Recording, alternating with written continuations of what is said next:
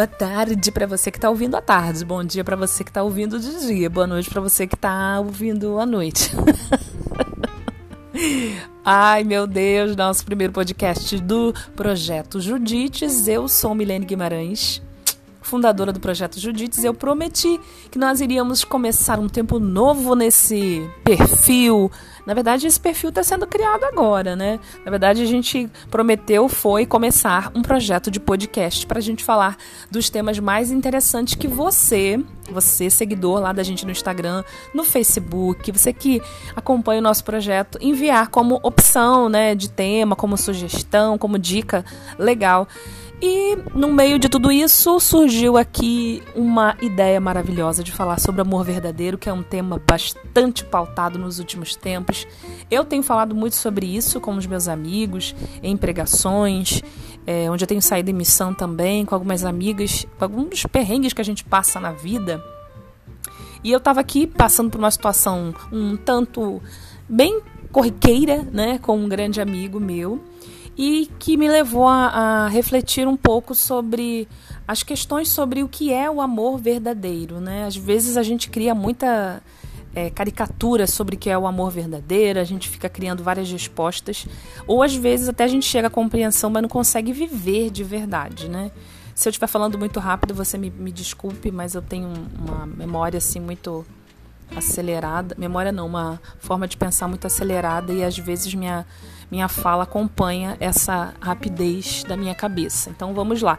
O que aconteceu foi que aconteceu um, um, desencontro dessa vida, né? Desencontros normais que sempre acontecem entre eu e um amigo meu. E daí, assim, eu dei uma resposta à vida e a ele também, né? Resposta não no sentido de uma fala ou de algo escrito, de mensagens, não. Uma resposta é, como eu respondo à vida, respondo a um acontecimento que eu quero me dizer aqui, né? Que eu estou me referindo. E aí eu dei uma, uma resposta que, para mim mesma, foi algo que não foi tão legal. Depois eu fiquei me martirizando porque eu agi com ele daquela forma, daquela maneira. E aí, enquanto eu tava aqui tentando secar o meu cabelo cortado, no...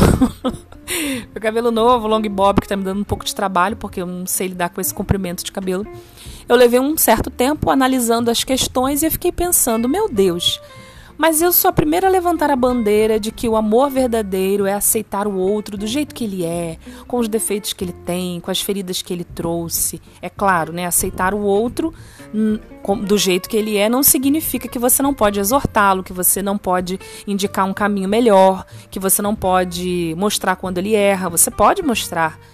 E eu sou essa pessoa que realmente levanta a bandeira de você ajudar o outro, de você de fato aceitar como ele é. Porque de fato o amor é isso, né, minha gente? Eu falo muito de fato, né? De fato eu falo muito de fato. Mas aí eu fiquei pensando em algo muito além. Eu cobro muito que as pessoas ajam assim com as outras, eu cobro muito a mim mesma que eu haja assim com os outros, mas na verdade eu não levo isso a sério quando se diz é, de mim quando diz respeito a amarem a Milene. Então, eu tenho muita preocupação. Eu cheguei a essa conclusão de que é uma ferida minha ainda que tenho trabalhado, mas que algumas vezes eu me pego, né, caindo novamente, né, mais uma queda daquilo que o outro pode pensar de mim.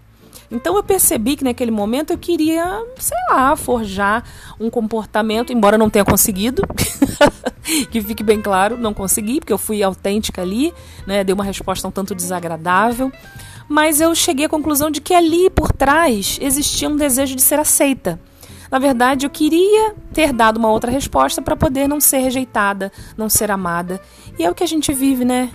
Todo mundo, no fundo, no fundo, acaba tendo um pouquinho de resquício do medo da rejeição, talvez o medo de uma ferida lá de trás, da nossa infância, da nossa adolescência, como eu trago na minha história, das minhas curas né, interiores, a gente fala tanto de cura interior. E ali, é, a minha preocupação por ter agido diferente não era uma preocupação que vinha de um coração convertido, mas sim de uma preocupação daquela pessoa não me amar, ou daquela pessoa daquela pessoa pensar mal sobre mim, né? Logo eu, uma missionária, meu Deus, uma pessoa tão equilibrada. Uh. Ai, Senhor.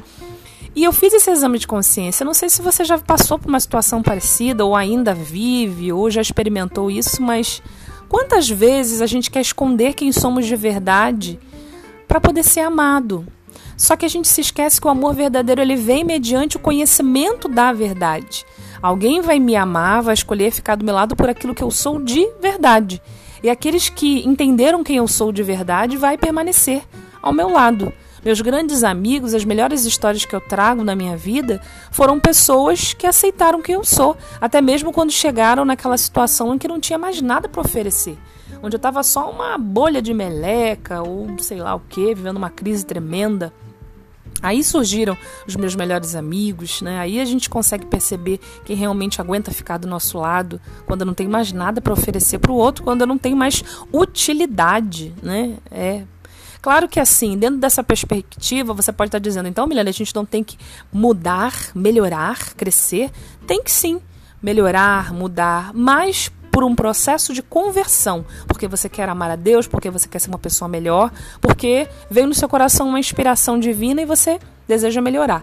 Agora, do contrário, se você está fazendo algo que não é o que você realmente gostaria de fazer, que não é quem você é, apenas para agradar, ser aceito, não ser rejeitado, aí existe uma preocupação, um alerta. É necessário que você esteja alerta, porque o momento da conversão acontece quando se quer ser melhor para Deus e para os outros.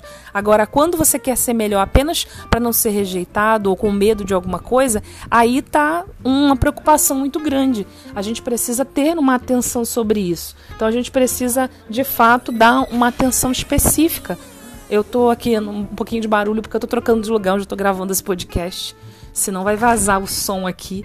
Mas é, é, necessário que Deus haja no nosso processo de conversão, que Deus seja essa, esse ponto né, de início, esse ponto onde me leva realmente a uma experiência com a verdade que me liberta, não o medo da rejeição.